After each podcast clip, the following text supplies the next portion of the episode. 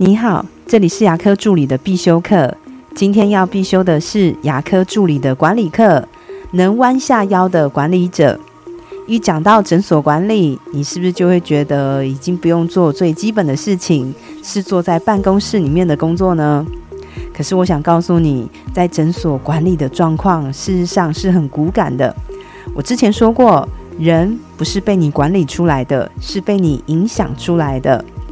诊所除了基本的行政事务，还有很多突发的事情，就像是助理临时请假。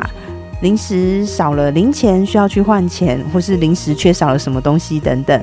身为一位管理者，你需要以身作则，能弯下腰做大家不愿意做的事情。这是一种示范，这是一种影响，这是一种精神。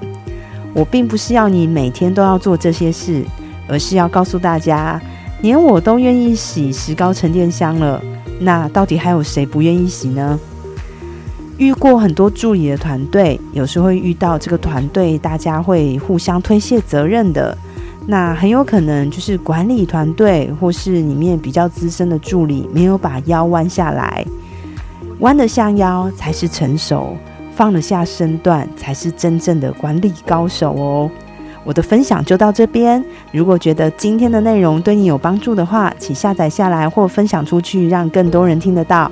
如果你对牙科管理、自费咨询或是助理培训有任何问题，欢迎留言给我，或者是在龙语牙体技术所的粉丝专业可以找到我。下次再见了，拜拜。